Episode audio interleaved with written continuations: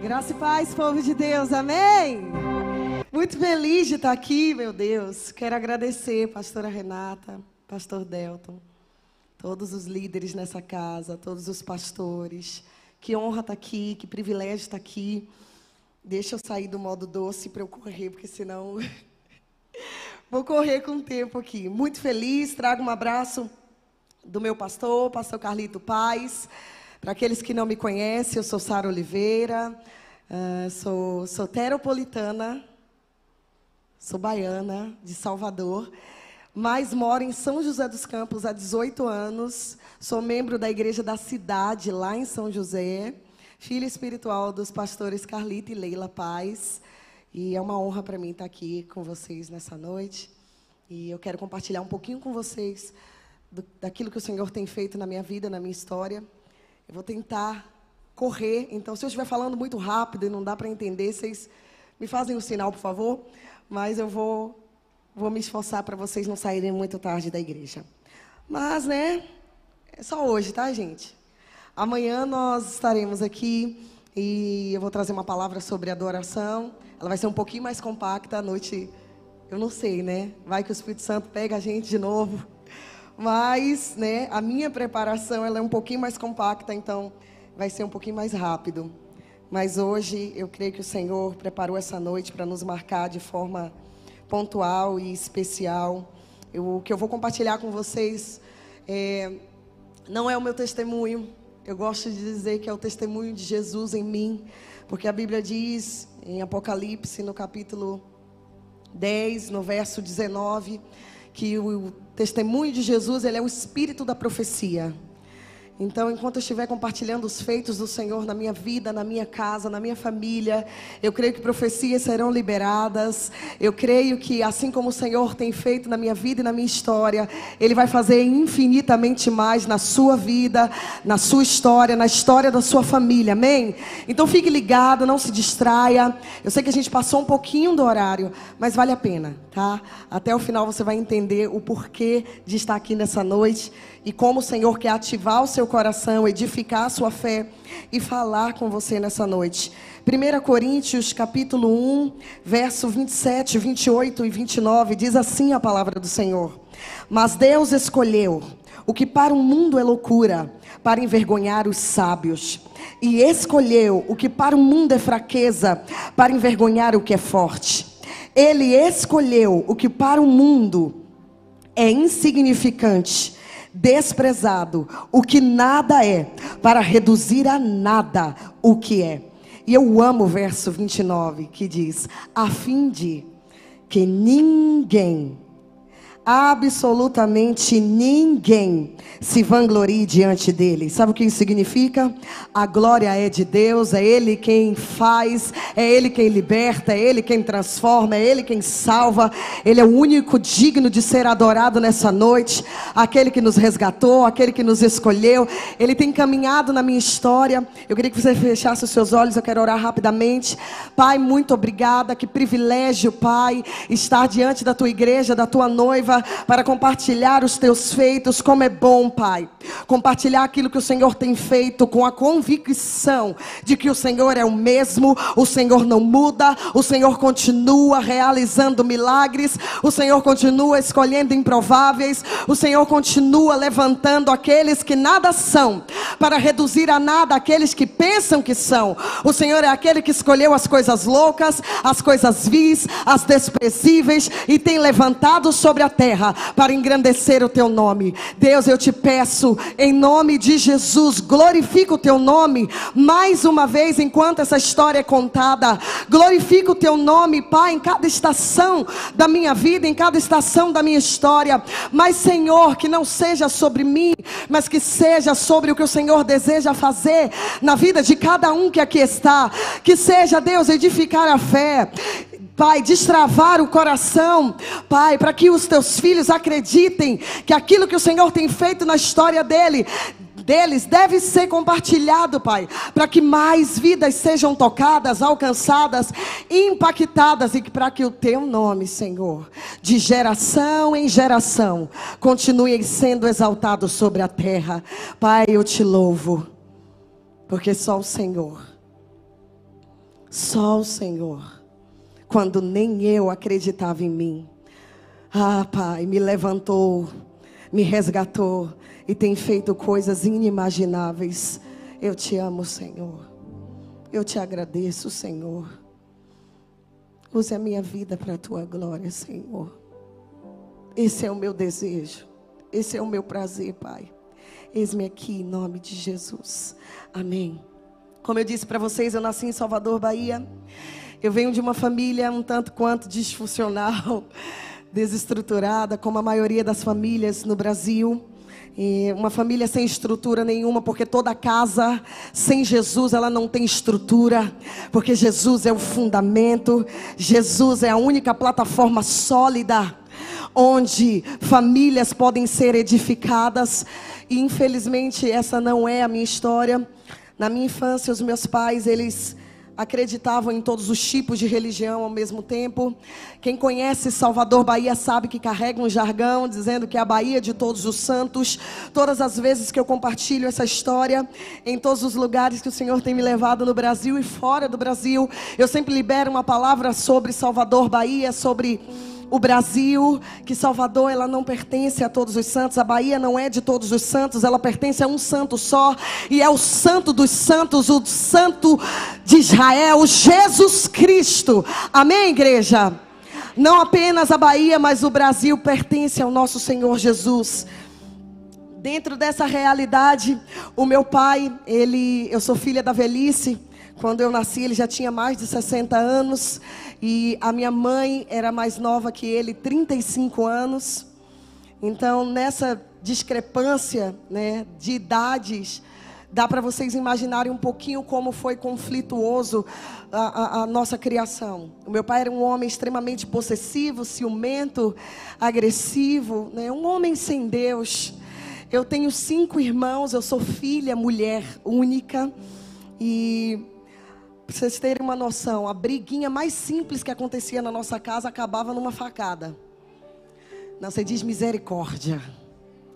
E, e, entenda, não é um testemunho, eu não vou ficar exaltando o diabo aqui, nem fazendo propaganda para os feitos de Satanás, mas eu preciso é, trazer esse, esse contraste de alguém sem Deus e alguém quando decide se posicionar e se render completamente a Jesus, como ele pode viver algo inimaginável.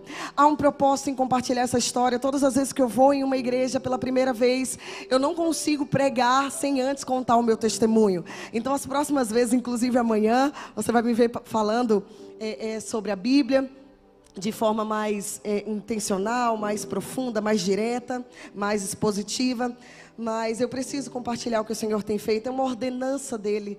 Ele disse: Filha, eu te levarei aos quatro cantos dessa terra para que você compartilhe aquilo que eu tenho feito na sua história. Dentro dessa realidade, nós é, éramos tão pobres, tão pobres, tão pobres. Sabe, eu digo, pobreza ela, ela, ela tem níveis, né? O nosso era subterrâneo, assim, não tinha mais para onde descer. E eu, nós passamos por todos os tipos de dificuldade que você imaginar. Pai faleceu em 2015 com 87 anos. Então dá para você entender que na minha infância ele já era um senhor aposentado e ele sustentava a casa com uma aposentadoria, um homem analfabeto. A única coisa que ele sabia escrever era o nome, fazia algumas contas, mas ele não tinha instrução, né? Nasceu em 1930. Pouco mais de 30 de 40 anos após a abolição da escravidão no Brasil. Então, é um homem que passou por muitas dificuldades e carregava muitas marcas. E, em consequência disso, ele era esse homem violento, agressivo, né, com palavras muito duras, mas foi um pai presente e ele fez aquilo que ele podia fazer e entregou por nós o melhor que ele podia fazer. Eu sempre abro parênteses ao longo dessa história para deixar isso claro. Tanto meu pai quanto a minha mãe foram os melhores pais que eles poderiam ser com aquilo que eles tinham para oferecer. Mas é, a nossa realidade enquanto crianças dentro da periferia de Salvador foi muito difícil. E essa é a realidade dos lares sem Jesus. Talvez a sua história se assemelhe à minha. Você pode se identificar e dizer assim, Sara, eu também na minha infância os meus pais não nos ensinaram a seguir nenhum tipo de religião ou não era a religião, a religião cristã. E isso trouxe muitos problemas para nossa casa. Talvez essa seja a sua história também, porque a maioria das famílias no Brasil viveram situações assim. E eu creio que esse ciclo está sendo quebrado através de você. Você e a sua casa, você e toda a sua família, a sua descendência servirão ao Senhor Jesus.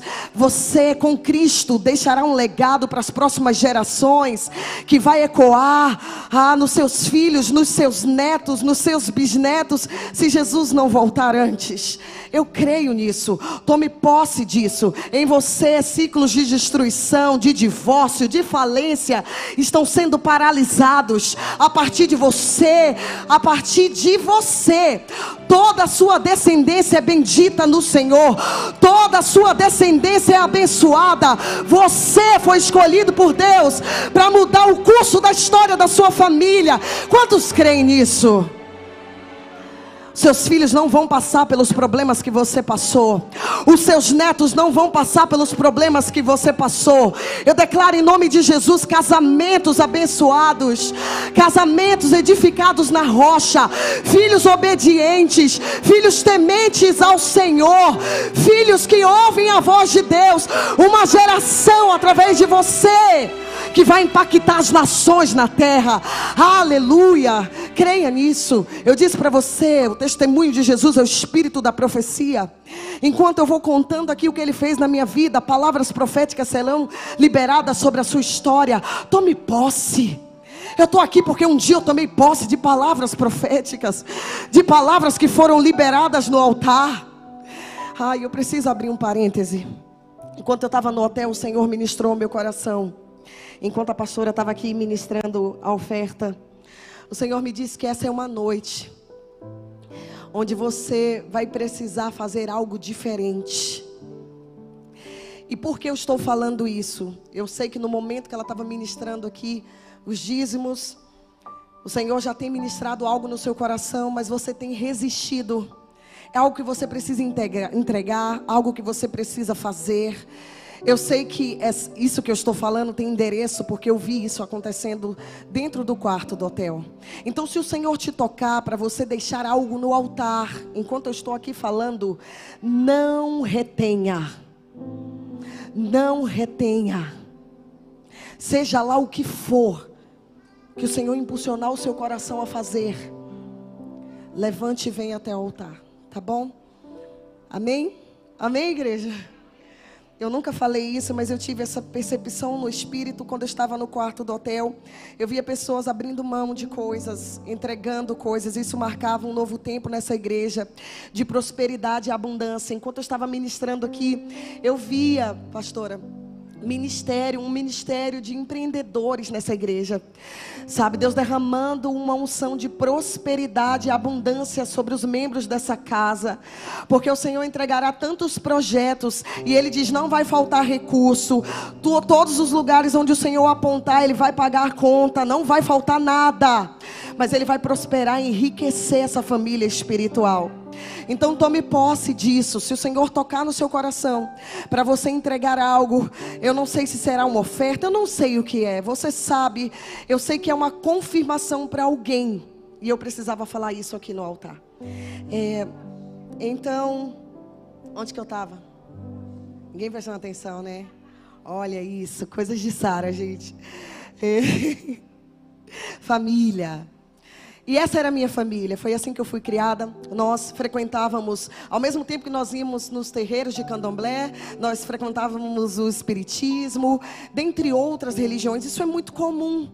Né? O vazio de Deus, a ausência de Deus nos leva a buscar em todos os lugares essa conexão, preencher esse vazio na nossa alma que só Jesus é capaz de preencher. E isso trouxe muitas consequências. Nós éramos atribulados, nós éramos oprimidos por espíritos malignos. Né? A maioria das pessoas lá na Bahia tem a visão aberta, a gente consegue ver coisas, a gente consegue sentir coisas, perceber coisas que para outras pessoas é algo completamente é, impensável, mas para nós o sobrenatural na Bahia é completamente natural. Então a gente cresce tendo é, é, é, é, a percepção espiritual mais aguçada, porque é tudo tão explícito. Eu cresci dentro desse contexto. E nós não tínhamos paz, era um ambiente de confusão, de briga, é, de escassez, faltava tudo, sabe, para nós. E por causa disso a gente teve que morar em cada pedacinho da Bahia. Eu amo abrir um parêntese aqui. De novo, eu vou fazer isso ao longo dessa história. Para que a gente entenda que Deus nunca perde o controle da nossa vida, da nossa história. E eu amo ver as marcas de Jesus caminhando na minha história. E eu amo destacar isso para que você também faça isso. Se você olhar colocar uma lupa em toda a sua trajetória até aqui, você vai encontrar marcas profundas do amor de Deus. Você vai encontrar marcas de livramentos. Você vai encontrar marcas que revelam até mesmo o seu destino profético. Então é muito importante, enquanto eu estou pontuando isso, cada pedacinho que eu morei em Salvador, era Deus me preparando para ir às nações. Era Deus dizendo assim: não se apegue a um lugar. Eu tenho tantos lugares para te levar. Em um desses lugares, eu fui morar perto de uma vizinha. E, e, isso é tão poderoso, você, você prestar atenção e entender a localidade geográfica que Deus te fez nascer, a família que Deus te plantou. Por favor, olhe com amor, olhe com graça. Olhe com esses, com essas, fazendo essas perguntas, você vai encontrar talvez respostas que você vem buscando há anos talvez de comportamentos que cooperam para que você, por exemplo, tá? Lá em casa, para que eu fosse ouvida, eu tinha que gritar. Eu não sabia que eu ia me tornar uma pregadora pentecostal e que isso ia me ajudar. Pode parecer algo tão simples, mas isso está intrínseco a minha, a minha personalidade. Nascer no verão, nascer na praia Sabe, tudo isso foi construindo a minha cosmovisão e me desenvolvendo para cumprir o propósito de Deus. Então, as coisas que você talvez não entendem, as coisas que você que talvez não fazem sentido na sua história, se você simplesmente colocar uma lupa, você vai enxergar a graça de Deus, vai encontrar resposta para impactar vidas. Você vai entender que às vezes Deus te permitiu viver circunstâncias, situações totalmente inesperadas e que não era era sobre você, era para te preparar para o seu futuro, era te dizendo assim: Eu estou te capacitando, eu estou te forjando. Você ainda não sabe, mas todas as coisas vão cooperar para o seu bem. Irmãos, olhar para o meu passado é entender que eu não tenho motivos para duvidar do poder de Deus. Olhar para Jesus caminhando na minha história é entender que antes mesmo dele me formar no ventre da minha mãe, ele já havia me escolhido, porque senão Satanás teria tragado a minha vida. Então, em nome de Jesus, entenda. Talvez você viveu tantos conflitos nos seus relacionamentos com o seu pai, com a sua mãe, e você ainda não entendeu que a sua maior dor é o seu maior testemunho. Que a sua maior dor revela o seu chamado, porque o Senhor te curou, te resgatou para curar vidas, para restaurar vidas. É por isso que você está aqui, é por isso que essa dor não te matou, é por isso que essa dor não te paralisou. Aquilo que tinha o potencial para te matar, para te parar, só te fortaleceu. Ora, machorenecarraçuyanai.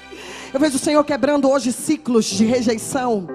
Porque você fica olhando para o passado e você, nós temos a tendência de transferir para Deus os nossos relacionamentos com os nossos pais biológicos. Nós temos a tendência de projetar em Deus os erros que os nossos pais cometeram conosco. Mas isso não tem que ser um fator que te afaste de Deus. Isso tem que ser algo que te impulsiona a correr para os braços do Pai. Talvez os teus pais não te validaram, não destacaram o seu valor. Talvez você nunca recebeu um elogio, mas você tem um Pai que olha para você e estabeleceu o seu valor na cruz quando decidiu morrer por você. Eu creio que em nome de Jesus, feridas na sua alma serão cicatrizadas nessa noite, ao simplesmente entender o propósito de Deus para sua história. Ei, é no mínimo egoísmo você insistir em carregar essa dor e não receber a cura que o Senhor tem. Tem vidas agora que elas não vão ser alcançadas pela Sara, elas não vão ser alcançadas pelo Delton, elas serão alcançadas por você. E essa dor tem te paralisado, tem te bloqueado. Em nome de Jesus, seja curado na sua alma. Eu creio que um bálsamo está sendo derramado. Talvez você foi abandonada, rejeitada, sofreu abusos sexuais, abusos de todos os outros tipos. E você chegou aqui e não tem entendido por que, que você começa algo e não consegue terminar. Por que, que você não consegue encontrar valor, propósito? Ei, entenda. Não há uma promessa de facilidade na Bíblia. Jesus nunca nos prometeu que a caminhada aqui seria fácil, mas Ele disse que a jornada valeria a pena. Ele prometeu que estaria conosco. Há uma promessa da presença dEle constante, mesmo quando você ainda não tinha dimensão disso. O Senhor já te guardava, o Senhor já estava te livrando. Ei, se você está aqui, sobreviveu uma pandemia, é porque Ele ainda tem um propósito. É noite de recomeço, essa é a ênfase dessa noite. Essa é a ênfase dessa noite. Você vai sair daqui pronto para viver uma nova trajetória com Jesus. Talvez aqueles que se olhavam e não viam valor, ao findar desse testemunho, vão começar a entender que essas marcas que você carrega são marcas silenciosas de alguém que venceu dores. E isso te habilita, isso te delega autoridade, isso te delega unção, propriedade, para que você encorajem outras pessoas a não desistirem, a não pararem na dor, a não pararem no luto, porque você permaneceu quando as circunstâncias eram totalmente desfavoráveis. Por conta disso, eu tentei ir rápido, gente. Meu Deus! Socorro, Jesus! Vocês estão comigo, igreja? Me ajuda, Jesus. Quase vigília, né? Eu fui morar perto de uma vizinha crente. E só Deus faz isso. Os meus dois irmãos mais velhos tinham começado a tocar numa banda secular, estavam se preparando para os circuitos de carnaval. E quando eu digo que todas as coisas, até mesmo quando nós ainda não temos dimensão, cooperam para o nosso bem. Eu nunca fiz aula de canto, mas Deus deu um dom ao meu irmão para tocar teclado. E ele precisava de alguém para ajudar ele a tirar as músicas. E ele me viu disponível e disse assim: aprende as músicas. Me obrigou praticamente. Aprende as músicas e me ajuda a, a tirar essas músicas para tocar no carnaval. Eu não sabia, mas era Deus me preparando, porque Ele sabia que os meus pais não tinham recursos para me levar para uma aula de canto. Então a gente não consegue entender. Esse irmão meu é pastor hoje, só para você entender. E ele não toca, mas naquela estação da vida dele, ele estava tocando o teclado, porque mesmo quando eu não conseguia entender, Jesus já estava lá. Jesus já estava lá. Ele já estava lá. Sabe por quê? Antes mesmo de eu me tornar a pessoa que vocês estão vendo hoje, ele já me via. Ele já estava no meu futuro. Ele já sabia quem eu me tornaria. Então todas as coisas estavam cooperando para o meu bem. Ali eu comecei a cantar, cantar, cantar, cantar e eu fiquei insuportável. Porque eu vivia cantarolando em todo o tempo. A música entrou no meu coração. E Deus usou como uma ferramenta de resgate. Essa vizinha era um cortiço, as casas, várias casas, uma grudadinha na outra. Ela me ouviu cantando e ela disse: Você tem uma voz bonita. Que voz bonita. Quando ela me elogiou, eu nunca tinha recebido um elogio assim. A gente cresce com tantas faltas, né? Os meus pais nunca tinham me validado, ninguém nunca tinha percebido que eu tinha algum talento, que eu tinha algum dom, alguma habilidade. E Deus usou essa vizinha ela me adotou, ela de, de uma forma tão cativante, ela começou a me ensinar a cantar as canções da igreja. Ninguém na minha casa conhecia Jesus, ninguém ouvia música cristã. Mas ela, no intuito de me ensinar a cantar, ela começou a me apresentar as canções da igreja. Aquelas canções, todas as vezes que eu estava cantando, e ela tinha uma voz lindíssima, penetrava o mais profundo da minha alma, mexia comigo. Às vezes eu estava cantando com ela e quando eu vi, eu estava chorando, porque a letra mexia com o meu coração, com as minhas emoções. Até que um determinado dia ela diz assim: Sara, eu quero te levar na igreja. Será que sua mãe deixa? Eu falei, pede para amanhã. Ela foi falar com a minha mãe, minha mãe disse assim: leva, essa menina é uma peste. Vai que Deus dá um jeito nela. O apelido meu e dos meus irmãos era terroristas. Ninguém aguentava a gente, era só Jesus na nossa vida. E eu me lembro como se fosse hoje a primeira vez que eu entrei numa igreja. Era uma igreja tão linda, os bancos eram estofados, vermelho, era um antigo teatro. Quando eu entrei, eu tinha aproximadamente 9, 10 anos de idade. Eu não me lembro de muita coisa nessa estação da minha vida, mas existem alguns acontecimentos que nos marcam. E o Senhor me marcou nesse dia. Eu estava lá no fundo da igreja e eu sentia como se mãos fossem me empurrando e me levando até o altar, enquanto um grupo de louvor cantava uma canção tão linda. Tinha uma moça negra, linda, com uma voz grave, enquanto ela cantava, aquela canção começou a me atrair. Por isso eu falei para você: se o Senhor te trouxer até o altar, não hesite, venha até o altar, porque é no altar que Ele transforma a nossa história, é no altar que Ele muda o nosso destino, é no altar que Ele transforma o nosso futuro e mostra para nós aquilo que nós não somos capazes de ver. O altar revela onde verdadeiramente está o nosso coração, onde está a nossa confiança, em quem nós temos depositado a nossa confiança. O Senhor foi me atraindo até o altar. A igreja ficou constrangida de ver uma criança voluntariamente vindo até o altar, em lágrimas. Eu não entendi o que estava acontecendo. Eu sempre fui uma criança sensível. Pensa numa pessoa chorona por natureza. Eu choro de fome, eu choro de raiva, eu choro de tristeza, eu choro de alegria. Tudo eu choro. Pensa numa menina chorona. E eu chorava, chorava de urrar, ninguém conseguia entender. Mas o que eu estava sentindo era inexplicável. Uma paz inundou o meu ser. Aquela perturbação que eu tinha na minha mente, na minha cabeça, o peso que eu sentia no meu corpo, eu não estava sentindo mais, havia algo diferente. Aquele que experimenta uma atmosfera de glória, ele não consegue ser indiferente. É impossível não reagir. Irmãos, eu confesso que eu sofro. Enquanto eu estava aqui declarando, Ele é o Alfa, Ele é o Ômega. Quando eu vejo que muita gente fica paralisado, estagnado, não consegue entender a magnitude, quem Deus é. E nesses momentos eu consigo medir o nível de relacionamento que nós temos com Ele. Porque se você não consegue corresponder a quem Deus é, se você consegue ser indiferente à presença, isso são provas e fatos de que você precisa de cura, que você precisa de renovo.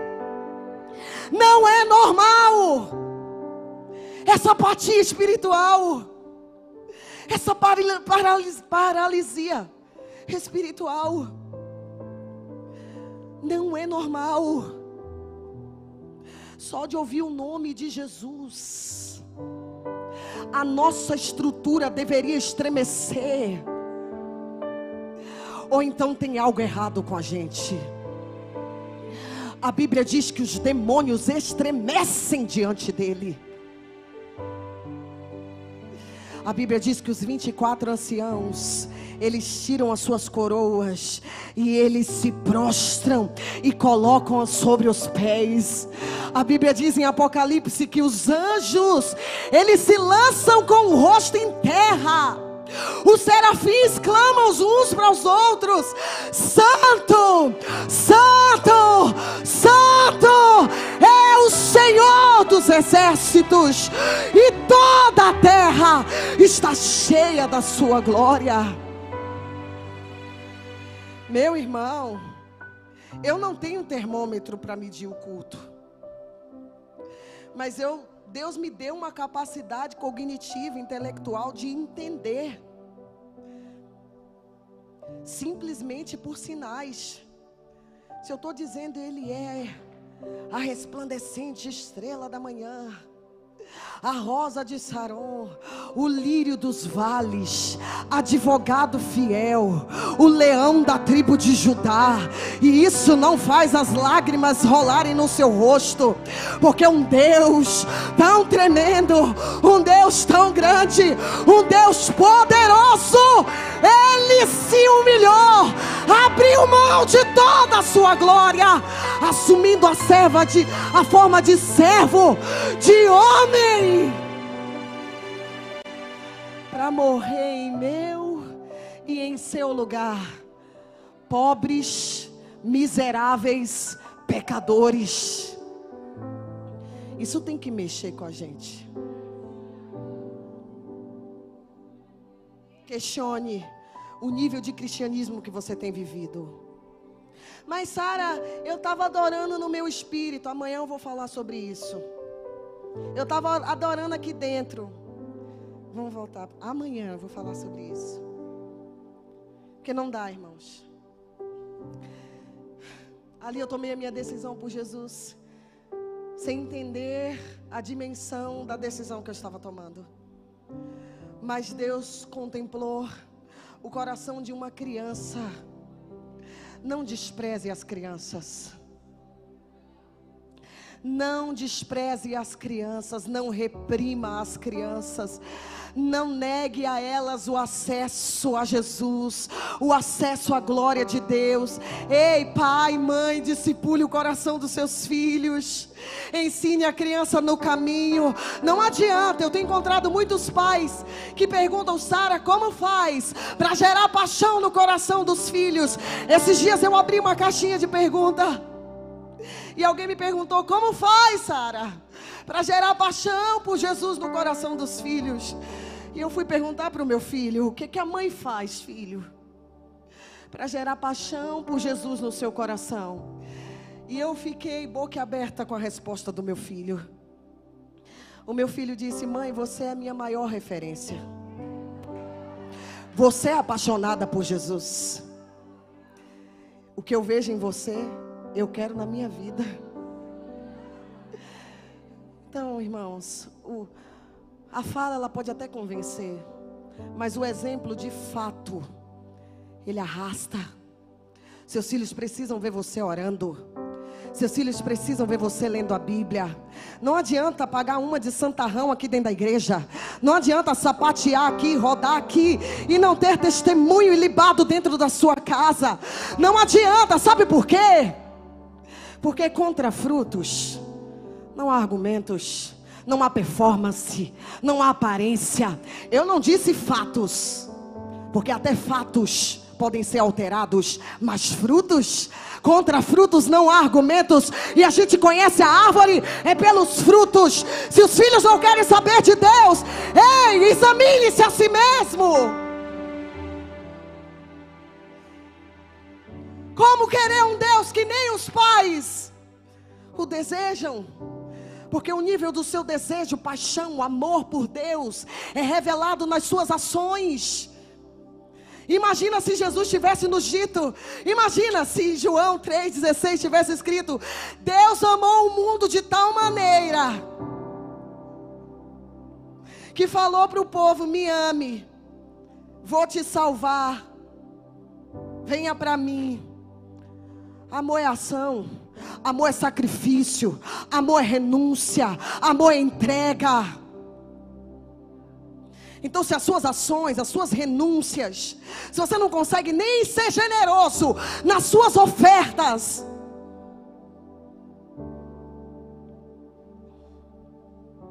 como consegue cantar que daria a vida por Jesus, se não consegue dar o dinheiro àquele que é dono do ouro e da prata? Irmãos, precisamos rever o nível de cristianismo que estamos vivendo. Aquele dia mudou a minha história, mudou a história da minha família. Eu fui a primeira pessoa a entregar a vida a Jesus na minha casa. Essa vizinha se tornou uma mãe espiritual. Estou correndo agora para o final. Ela se tornou uma mãe espiritual, ela cuidou de mim. Ela me ensinou a amar Jesus, ela me ensinou a ler a Bíblia. A minha mãe testemunha que nesse período as brigas cessaram dentro de casa. A paz de Jesus começou a reinar no nosso lar. Sabe o que eu queria te dizer, meu irmão, nesse momento? Talvez você tenha reclamado tanto, murmurado tanto do ambiente do seu trabalho, da atmosfera da sua casa. Mas eu quero te dizer uma coisa: aquele que está em você é maior do que o que está no mundo. Você, posicionado em Deus, tem autoridade para transformar qualquer ambiente, para mudar qualquer história, qualquer atmosfera. Pare de reclamar mas seja a mudança que você deseja ver na vida das pessoas, seja a extensão dos braços de Jesus, seja a extensão do amor de Deus, seja a personificação do amor de Jesus, seja o olhar de Jesus, seja a generosidade de Jesus. Simplesmente porque eu abri a Bíblia dentro de casa. E eu começava a ler a Bíblia sem nem ter entendimento. Eu colocava os louvores e eu chorava, chorava, chorava, chorava. As brigas cessaram. Ei, você carrega a presença de Jesus. Ei, se eu for na sua casa, talvez a minha presença não mude nada. Mas a presença de Jesus é suficiente para transformar não apenas a sua vida, mas para impactar os seus relacionamentos. Se isso não está acontecendo, meu irmão, se examine. Reveja o nível de cristianismo que você tem vivido. Você é um agente de reconciliação. Você é um agente de transformação. Você é um agente do, de cura. Você é o embaixador de Cristo.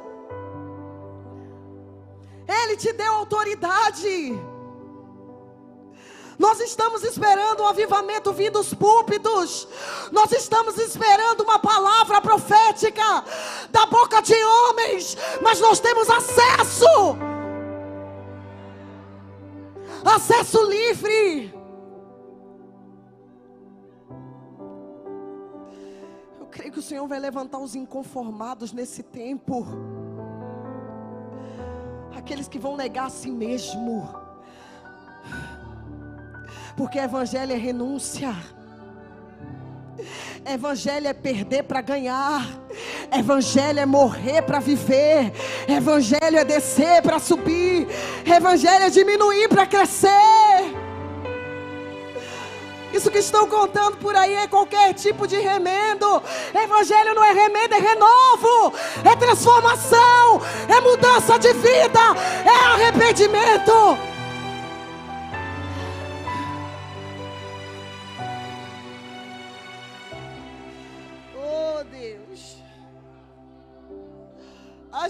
Pessoas falam, Sara, eu não sei como é que você não está famosa. Eu disse: quem disse que a ótica de Deus acerca de sucesso é a mesma dos homens? Quem disse que aquilo que os homens aplaudem é aplaudido no céu? O evangelho que eu conheço ainda é negar a si mesmo e tomar sua cruz.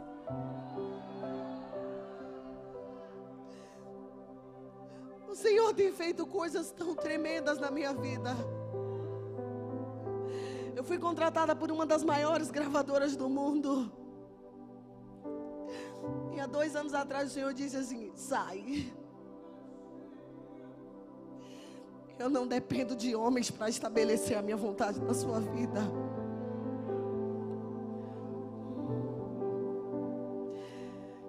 Estou chorando, irmãos, porque eu estou falando de renúncia e a gente sabe que renúncia dói. Mas isso para mim não significou nada. Porque eu prefiro ser anônima no céu, na terra. Mas ouvi naquele grande dia o meu Senhor dizendo: Vinde, bendita de meu Pai. Vinde, filha. Ele chamando o meu nome e dizendo: Entrai para o gozo eterno. Essa é a minha alegria. O Senhor tem nos esmagado, não é fácil. Eu não posso subir aqui e dar uma de Santa Rona, não dá. A Bíblia diz: quando vier o filho do homem, porventura achará fé na terra. O inimigo tem investido pesado. Mas eu tenho experimentado um cuidado, um zelo, um amor tão profundo que supre todas as necessidades, que preenche todos os vazios, que aquieta a alma, que equilibra emoções, que faz, que estabelece o nosso foco naquilo que verdadeiramente importa. Ele disse para os discípulos: Não se impressionem, porque os demônios se submetem. Mas que a alegria de vocês seja o nome escrito no livro da vida. Vale a pena. Vale a pena. Vale a pena. Eu fiquei na igreja aproximadamente um ano e meio. Nós morávamos aproximadamente três meses em cada lugar. Mas na casa dessa vizinha, perto dessa, perto dessa vizinha, eu fiquei um ano e meio. Era tempo suficiente para o Senhor me selar com a promessa. Para o Senhor me marcar. Para o Senhor revelar o destino que Ele tinha para mim.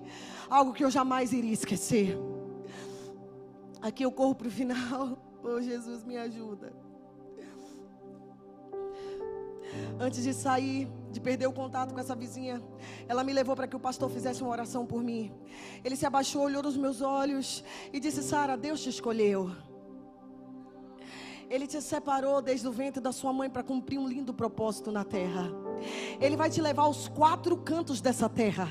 E onde você não puder pisar, Ele vai levar a sua voz.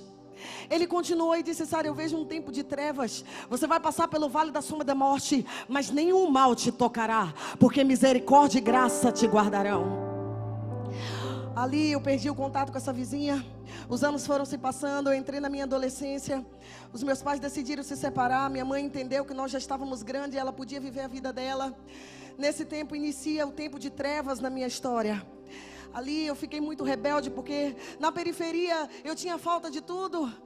Nós tínhamos apenas o suficiente para viver. Quem cresce dentro dessa realidade, sabe, a gente não tem acesso a, a quase nada.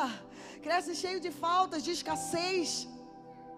Eu nunca tive uma festa de aniversário, nunca tive uma boneca assim comprada. Coisas que eram normais para a maioria das crianças, mas eu tinha um diferencial para uma menina que cresceu na periferia. Eu tinha um pai, eu tinha um registro do meu pai no meu documento. E isso, isso trazia um impacto tão grande na minha vida. Eu amava o meu pai, amava estar perto do meu pai. E quando a minha mãe decidiu se separar dele, isso foi um gatilho para mim, para eu iniciar esse tempo de rebeldia e rebelião contra os meus pais. Ali eu decidi que eu faria os meus pais sofrerem. Eu comecei a matar aula, aí um abismo foi puxando outro abismo. Quando eu vi, eu estava usando drogas, bebendo, vivendo uma vida totalmente prostituída, totalmente distante daquilo que Deus havia me escolhido para viver. E eu quero deixar um parêntese para as jovens que me ouvem. O meu testemunho não te valida a tomar nenhum tipo de decisão. O meu testemunho é simplesmente um relato de uma menina inconsequente, distante de Jesus, que vivia uma realidade muito difícil. E então, eu comecei a, a cantar na, no meio secular, e ali com certeza será, seria o meu fim. O Senhor me deu inúmeros livramentos de overdose.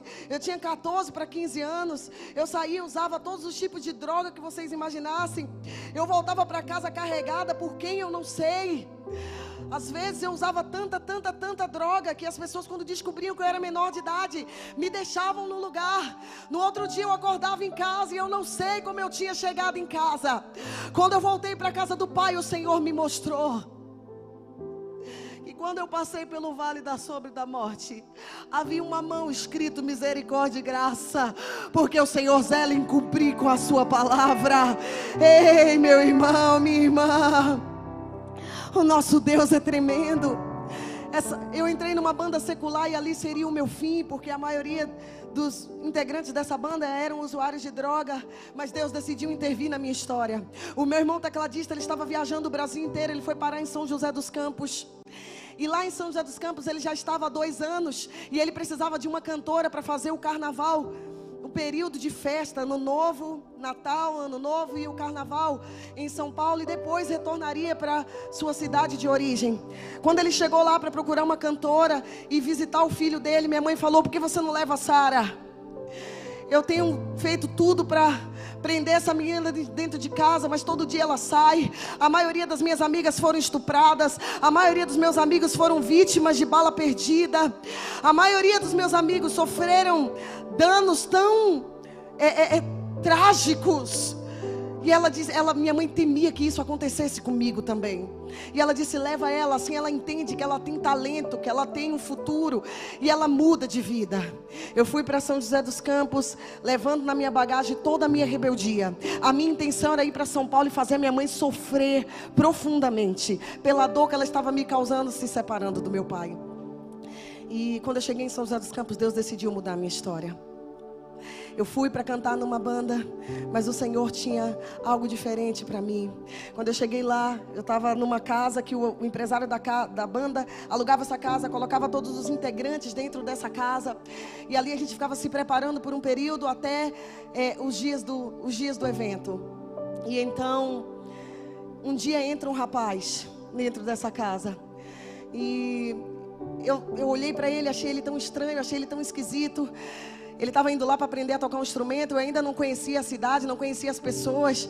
E, e eu achei muito estranho. Eu falei, nossa, os paulistas são estranhos, povo esquisito. Né? Eu achei um menino tão esquisito. Segundo dia ele entra, eu falei, nossa, que menino, né? Nossa, povo esquisito. Terceiro dia esse rapaz entra, eu falei, ah, até que ele tem um charme. É só o estilo que deixa ele feio. Quarto dia esse rapaz entra, eu falei, hum, é bonitinho. Quinto dia esse rapaz entra e eu suspiro. Falei, meu Deus, é o homem da minha vida, vou me casar com ele. E vou ser muito feliz. Ele nunca tinha olhado para minha cara. Foi amor à quinta vista. Cadê, Rô? Jô? Um clima romântico. Era tipo. O tempo não pode apagar nosso amor. Eu irei contigo, seja onde for. Brincadeira, para. Não, não, não dá, não dá sugestão, não. E aí eu me apaixonei por esse rapaz que nunca tinha olhado para mim. Era Deus intervindo na minha história, usando o amor para me resgatar. Eu mandei cartinha para ele, e eu sei que aqui tem gente da minha época que já escreveu cartas. Eu sei que tem algumas mulheres aqui que escreviam assim: Quer namorar comigo? Assinale sim ou não. Se você riu, denuncia a sua idade. É velha, hein? Mandei cartinha, nessa época não tinha celular, internet, ou pobre não tinha, né? E ele nada, não estava nem aí para mim. Aí eu cansei, já tinham 15 dias eu escrevendo cartinha, desesperada. 15 dias, gente, misericórdia, né? Fui atrás dele, falei assim: "Oxe, não recebeu minhas cartinhas não?" Eu desenhando, eu desenhando coração, aqueles coração com batom tudo velha. Olha isso. Vocês não vão entender isso, jovens. Vocês não vão entender o que é fazer uma cartinha e borrar com batom e fazer beijo com batom. Ah, e ele não estava nem aí para mim. Fui atrás dele e falei: Você recebeu minhas cartas? Ele olhou assim e falei: Eu falei: Mas e aí? Recebeu meus recados? Ele estava tímido. Aí eu falei: Qual que é a sua resposta? Estava esperando né, ele assinalar sim ou não. E ele ficou quieto, porque ele era extremamente tímido. Aí eu perguntei para ele: Eu sou feia? Ele disse: Não. Falei: Você tem namorada? Ele disse: Não. Aí eu perguntei para ele se ele não gostava de mulher. Mas eu não perguntei desse jeito, mas não pode falar a palavra que eu disse no púlpito. Sabe aquele animal que tem chifre? Que começa com V e termina com ado. Eu perguntei para ele: Tu é? Ele disse: Ô louco, meu, você tá me tirando? Me agarrou, me tascou um beijo. Aqueles beijos cinematográficos. Eu voltei meio sem fôlego, não sabia se eu estava em Marte, se eu estava. Eu olhei para ele e falei assim: Coisinho, a partir de hoje você é meu namorado, viu? Ele olhou com estranheza. E eu falei, ó, e vai vir me ver todo dia. E quando vier, vai trazer merenda. Não é que no outro dia ele estava lá, gente. E trouxe merenda para mim, danoninho todinho.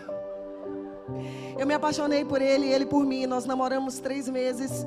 Eu tinha 15 anos. Por isso que eu fiz um parênteses, um parêntese para jovens entenderem que o meu testemunho não te valida. Deus tem o melhor para você. Espere o tempo de Deus. Seja obediente aos seus pais, à sua liderança. Você vai casar no tempo certo, com a pessoa certa e vai viver uma vida extraordinária. Não precisa se antecipar, não precisa se desesperar. Deus não perdeu o controle da sua vida. Ele sabe o momento momento certo de estabelecer coisas pontuais na sua história.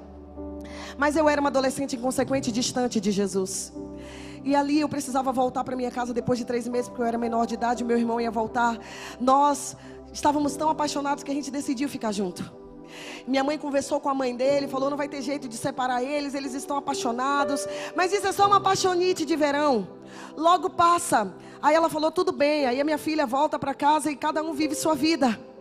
Eles não imaginavam o que Deus tinha reservado para a nossa história. Só que daí tem um detalhe terrível, denso, escuro, negro, bem treva mesmo. Desculpa a palavra negro. É. Isso tá bonito. Isso, é, isso, isso para você é trevas? Isso, mais grave. Tá bonito, gente. Eu fui morar na casa da minha sogra, mas não era assim, não. Pensa na Vera, bruxa. Minha sogra era terrível. Tá bonito demais isso aí pra minha sogra, homem. Tu tá doido? Ele ama a sogra dele. Eu amo a minha. A dessa época, não. Vou abrir outro parêntese. Minha sogra é uma mãe para mim hoje. Mas nessa época ela não conhecia Jesus. Meu marido, filho único quando eu, eu decidi, a gente decidiu ficar junto, ela decidiu que ela ia infernizar a minha vida para eu voltar para a Bahia. Só que a gente decidiu romper com toda e qualquer circunstância e com toda e qualquer dificuldade de ficar junto. E eu vivi dois anos ali com ela, pra vocês terem uma noção de como foi terrível. Eu grávida, ela botou, botou a gente para fora de casa. Ali nós estávamos vivendo a nossa vida, eu estava distante de Jesus. Eu perdi o contato com a fé, eu não frequentava mais igreja. Mas todo mundo que um dia já experimentou Jesus, pelo menos uma vez, ele nunca mais é o mesmo. Todas as vezes que eu estava em algum lugar público, Deus levantava alguém para dizer que Ele tinha me escolhido, que Ele tinha um propósito na minha vida. Porque todo desviado, ele parece que tem um imã que atrai crente. E onde quer que eu estivesse, tinha alguém dizendo: volta para Jesus, volta para Jesus, volta para Jesus. Mas meu coração estava tão duro, eu estava tão distante que eu não queria saber de Jesus. Ali nós estávamos vivendo a nossa vida, aparentemente estava tudo bem, mas eu estava com uma angústia, um vazio tão grande na minha alma. Eu busquei preencher esse vazio com bebida, com cigarro, com vícios, até mesmo com meu marido, com meu filho, e nada era suficiente, porque o vazio que todo ser humano tem dentro de si é exatamente do tamanho de Deus, e só Deus pode preencher. Ali já faziam dois anos que o meu filho tinha nascido. Ele ficou doente, ninguém conseguia descobrir o que ele tinha. E de repente ele estava com uma febrona, o médico estava desconfiando de uma meningite, mas ainda não tinha nenhum diagnóstico. Eu estava desesperada, mãe de primeira viagem.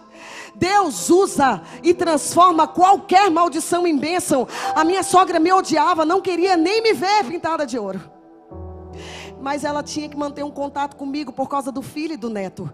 Ela foi lá em casa, o menino estava com febre, ela disse assim: Olha, já que os médicos não conseguem resolver, leva seu filho numa reunião que eu fui.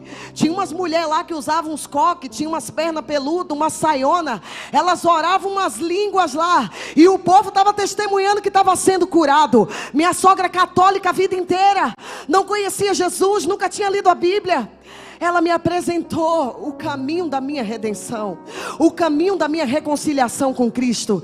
Ei, não despreze, não menospreze a pessoa que está do seu lado. Você não tem ideia do quanto ela pode estender uma mão amiga no momento que você precisar. Deus pode usar situações completamente inesperadas para estabelecer o propósito dele na sua vida. Eu fui nesse culto. Eu chorei esse culto inteiro porque eu lembrei da atmosfera que eu tinha, que eu tinha experimentado quando criança. Ah, as irmãs começaram a cantar os corinhos é, é, pentecostais começaram a cantar os hinos da harpa. E eu comecei a discernir aquela atmosfera. Eu disse: Eu já senti isso. Eu conheço isso. E as lágrimas rolavam, rolavam do meu rosto. Quando terminou aquele culto, eu com o menino no colo, eu procurei a irmã mais barulhenta. Eu falei: Essa deve ser a chefona do poder. A irmã que estava orando em língua estranha mais alto. Eu fui até ela e falei, irmã, ora pelo meu filho. Ela tinha, tinha formado uma fila. Ela orou por todo mundo. Quando chegou a minha vez, ela olhou nos meus olhos com cara de profeta e disse: Eu não vou orar por ele. Eu não entendi como alguém negava, estava negando uma oração a uma criança que estava com febre. E ali ela continuou, ela estendeu os, o dedo para mim, olhou no fundo dos meus olhos e disse: Deus te escolheu. Ele tem levantado pessoas em todos os lugares onde você vai para dizer que chegou o tempo dele cumprir as promessas que ele te fez quando você era apenas uma criança. Ele disse que levaria você aos quatro cantos dessa terra e que onde você não pudesse pisar, ele levaria a sua voz. Ele tem permitido pessoas se levantarem para dizer o quanto ele te ama e você tem endurecido o coração. Ele manda eu te dizer que ele permitiu uma febre, mas se você não voltar hoje, ele vai tirar de você aquilo que você mais ama. Irmãos, você tem noção que é ser ameaçada por uma irmã do coque? Não, você, você ri porque não foi você. Eu falei, o que, é que eu tenho que fazer? Ela falou, se reconcilia com Cristo. Eu falei, por livre, espontânea pressão, levantei minha mão, repeti a oração que ela fez. Eu falei, agora você ora para Deus não matar o um menino? Ela falou, eu não preciso orar. Pode ir embora. Ele está curado. Oh, glória, porque não foi você, irmão. Glória a Deus.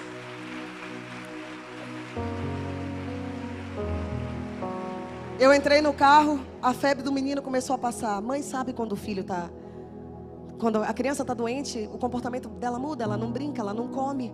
O menino chegou em casa, começou a brincar, começou a comer, eu comecei a suar frio. Eu falei, pronto. Comecei a me ver de coque, com saião, com a perna peluda. Falei, acabou minha vida. Eu tenho só 20 anos. Falei, o que, que vai ser de mim? Aí eu fiquei naquele impasse, mas se eu não ficar crente, o menino vai morrer. Eu tenho que ficar crente. Naquela época tinha um orelhão, jovens, na rua. Esse era o celular que a gente tinha para fazer ligação. A gente comprava, tem alguns aqui que são bem velhos, comprava ficha. Eu não sou dessa época, não. Eu sou da época do cartão. Mas o cartão telefônico, para exemplificar para vocês, poderia se chamar espírito devorador. Para fazer uma ligação interurbana, você colocava ele naquele devorador, você dizia oi, tchau, acabava. Então eu não conversava muito com a minha família, a gente só se falava rapidamente para dar notícia que estava vivo. Nesse dia eu estava tão desesperada porque eu pensei, infeliz da minha sogra, preparou uma armadilha para mim. Isso faz parte do plano diabólico dela para ir para a igreja dessas mulheres. Meu marido não vai me querer, vai acabar nossa vida. Não, não saia, por favor. Estou terminando. Literalmente terminando. Mais cinco minutos eu finalizo.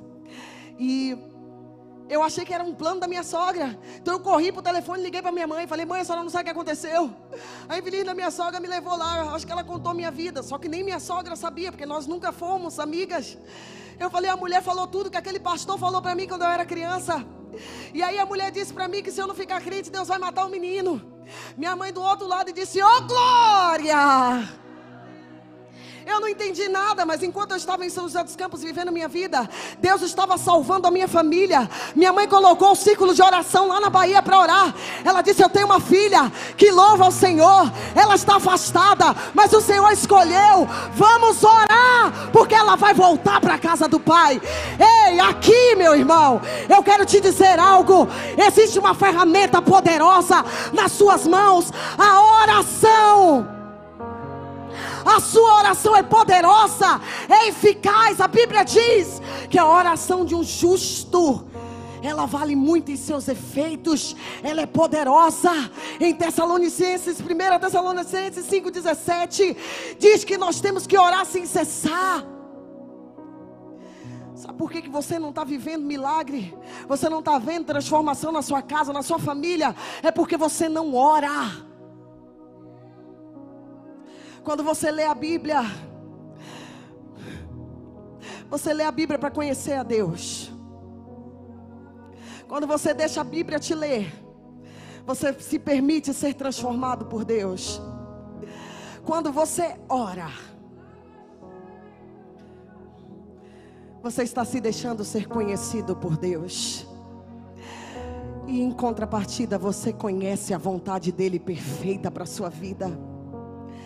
A sua oração é poderosa e eficaz. Eu não sei por quem você tem orado, mas eu creio que você vai começar a receber resposta da sua oração você vai ver, você vai ver a glória do Senhor sobre a vida daqueles que você tem orado. Você vai ver transformação na sua família, na sua casa, na vida do seu marido, no seu casamento. Aquela pessoa que você ama, que se afastou dos caminhos do Senhor, a sua oração vai alcançá-la.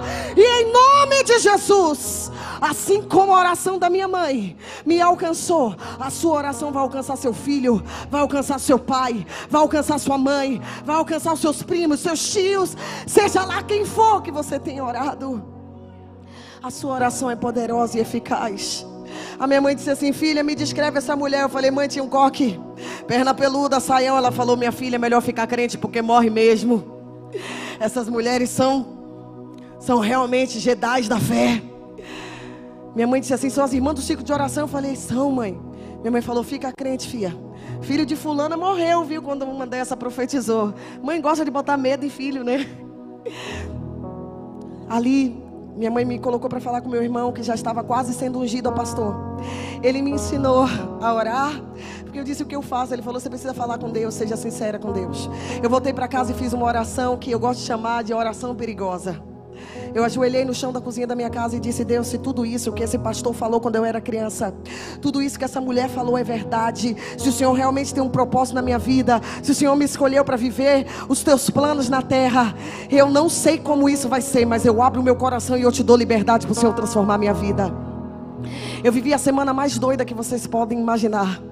Enquanto eu fumava um cigarro, eu lia a Bíblia. Eu tomava uma cerveja, ouvia o pagode e eu lia a Bíblia. Eu fiquei confusa. Eu disse, eu tenho que ser crente. Mas eu dizia, não, eu preciso viver minha vida. Ah, mas eu tenho que ser crente. E, mas eu tenho que viver minha vida. Até que o Espírito Santo me impulsionou a ligar para o meu marido e dizer assim: olha, prepara um CD para mim. De um playback é, é, eu não sabia na época que aquilo era um playback, é um CD sem voz, porque eu vi essa mulher dando oportunidade para todo mundo lá. Então, se Deus realmente tem um plano na minha vida, eu vou cantar naquele culto. Meus irmãos, fecha o olho rapidinho. Pensa em mim, loira, um piso no nariz, um piso na língua, um piso no umbigo, duas tatuagens que parece que eu fiz na cadeia, 20 quilos acima do peso, usando a roupa de 20 quilos atrás. Eu fui com a barriga de fora, com o corpo todo exposto. Botei a Bíblia de lá, debaixo do braço.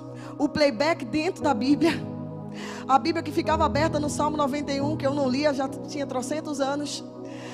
Fumei um cigarro antes de entrar no culto, que eu estava nervosa. Cheguei dentro da igreja e falei para a irmã assim: Eu quero cantar. A irmã me olhou dos pés à cabeça, tia. Só faltou perguntar: És tu, Satanás?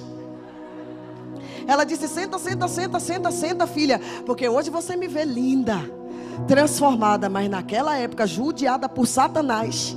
Mas eu era feia de doer. Todo cristão, toda pessoa sem Jesus. A Bíblia diz que o coração alegre, ele aformoseia o rosto. Uma pessoa sem Jesus, ela não tem alegria. Automaticamente ela é feia.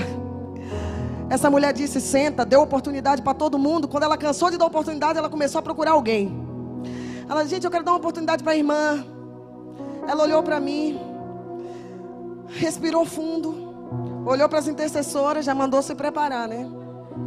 Ela disse, gente, tem uma jovem que se reconciliou com Cristo semana passada.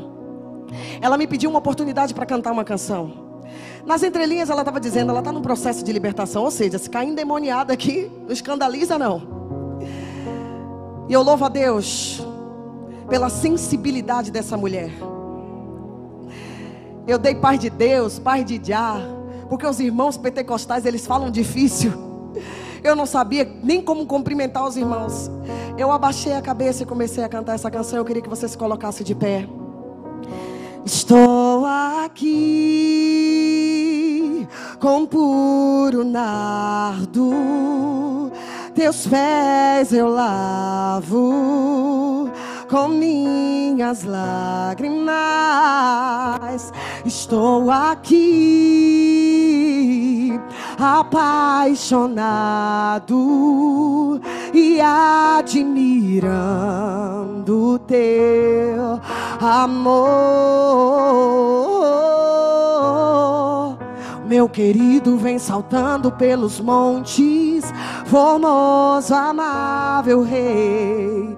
Este perfume só me lembra que tu és meu lírio bom, delírio em mim. A minha rosa de Saron, o desejado de todas as nações o desejado de minha alma.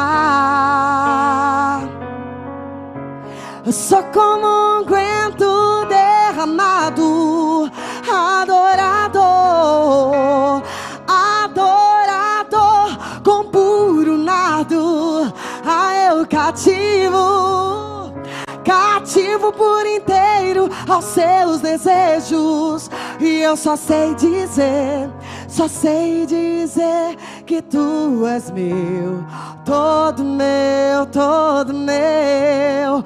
Só sei dizer que tu és meu, todo meu. Estou aqui.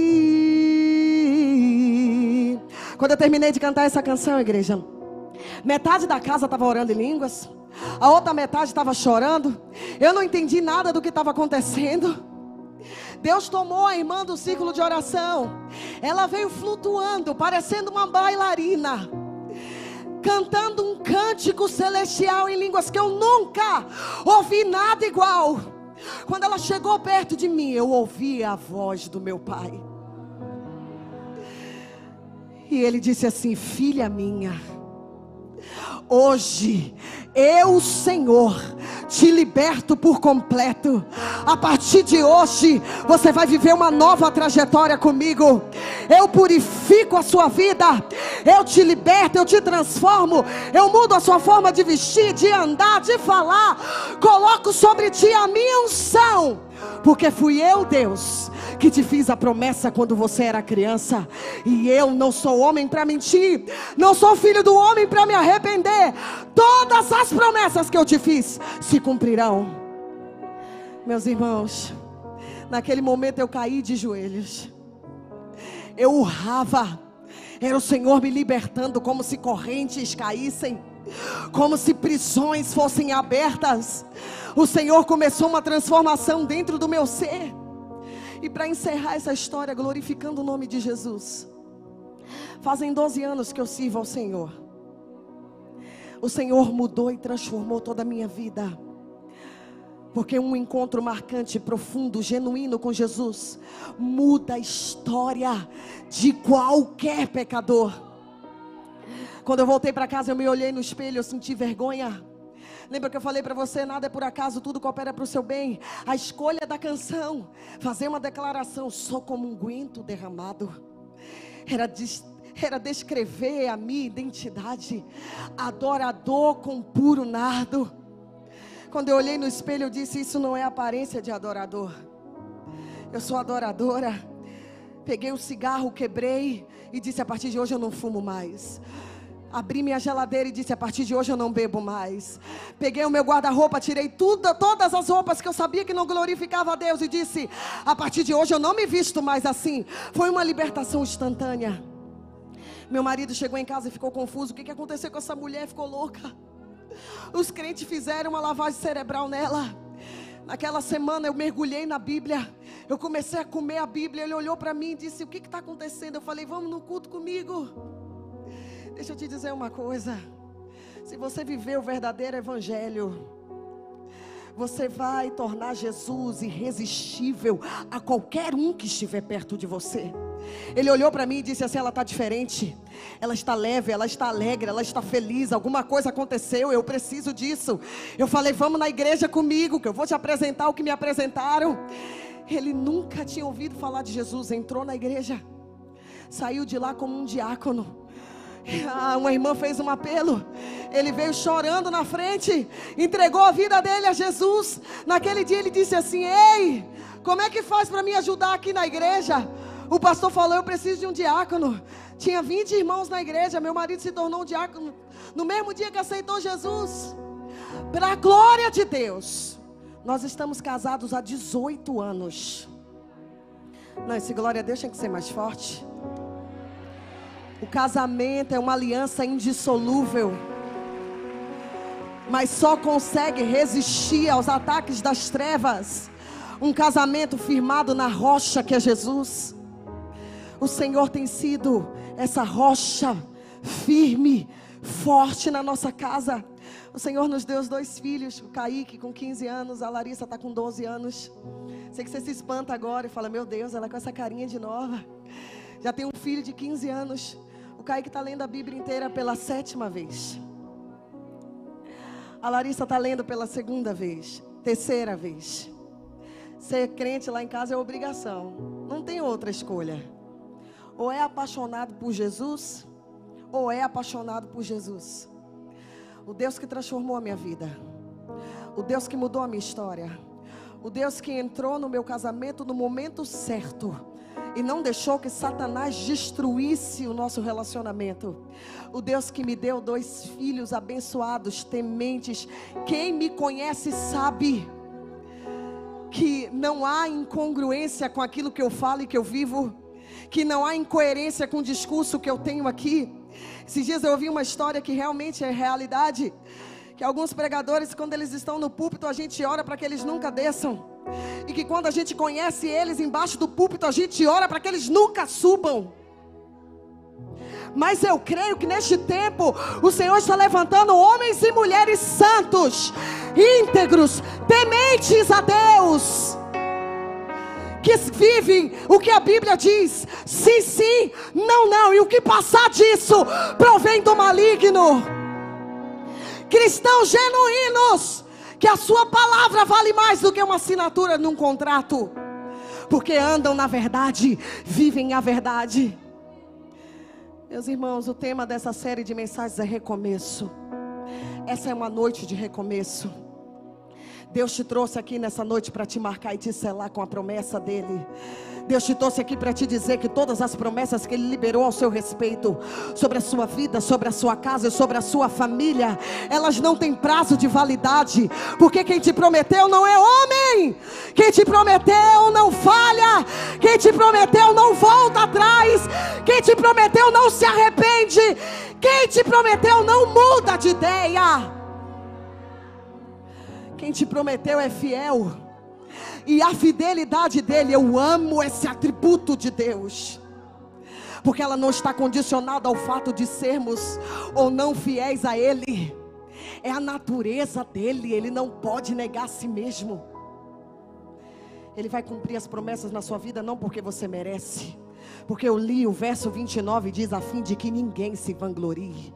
A glória de Deus, o nome do Senhor será engrandecido na sua casa, no seu casamento, na sua empresa, nos seus projetos, na sua faculdade, na vida dos seus filhos. Tem alguém que crê aqui nessa noite? É noite de recomeço, é noite de mudança, de transformação. A partir de hoje você vai viver uma nova trajetória com Deus. Ele diz: traz à memória as promessas que Ele te fez. Você vai começar a entrar numa janela de cumprimento de promessas porque você não parou na dor. O Senhor tem contemplado as suas lágrimas, Ele conhece o seu coração, Ele conhece a sua estrutura, Ele sabe até onde você pode suportar, Ele sabe a hora certa de agir. E eu vim aqui como profeta de Deus para dizer: vai acontecer, este é o tempo, esta é a hora. Foi para um tempo como esse que o Senhor te escolheu. Foi para um tempo como esse que o Senhor escolheu a sua casa. Eu vejo o Senhor liberando financiamento de sonhos. Ah, eu vejo CNPJs novos. O Senhor dizendo, quando eu vim para aqui, estava queimando o meu coração, Isaías 43, o verso 18 e 19, que diz: Esqueçam o que ficou para trás, esqueçam o passado. Esqueçam aquilo que já aconteceu, aquilo que passou. Quantas vezes você tentou e não conseguiu? Talvez você venha carregando essa estigma, esses rótulos. De nada dá certo para mim. Por que, que é tão difícil para mim? Ah, então você sente que às vezes você está quase lá, mas não vai. O Senhor me trouxe aqui para te dizer que está quebrando esse ciclo. Você vai até o fim. Você vai até o fim. Você verá a glória de Deus manifesta na sua casa. Você verá a glória de Deus manifesta na sua família. Não porque a Sara está aqui, mas porque o Deus dessa casa, o Deus dessa igreja, é o Deus de promessas, é o Deus de aliança.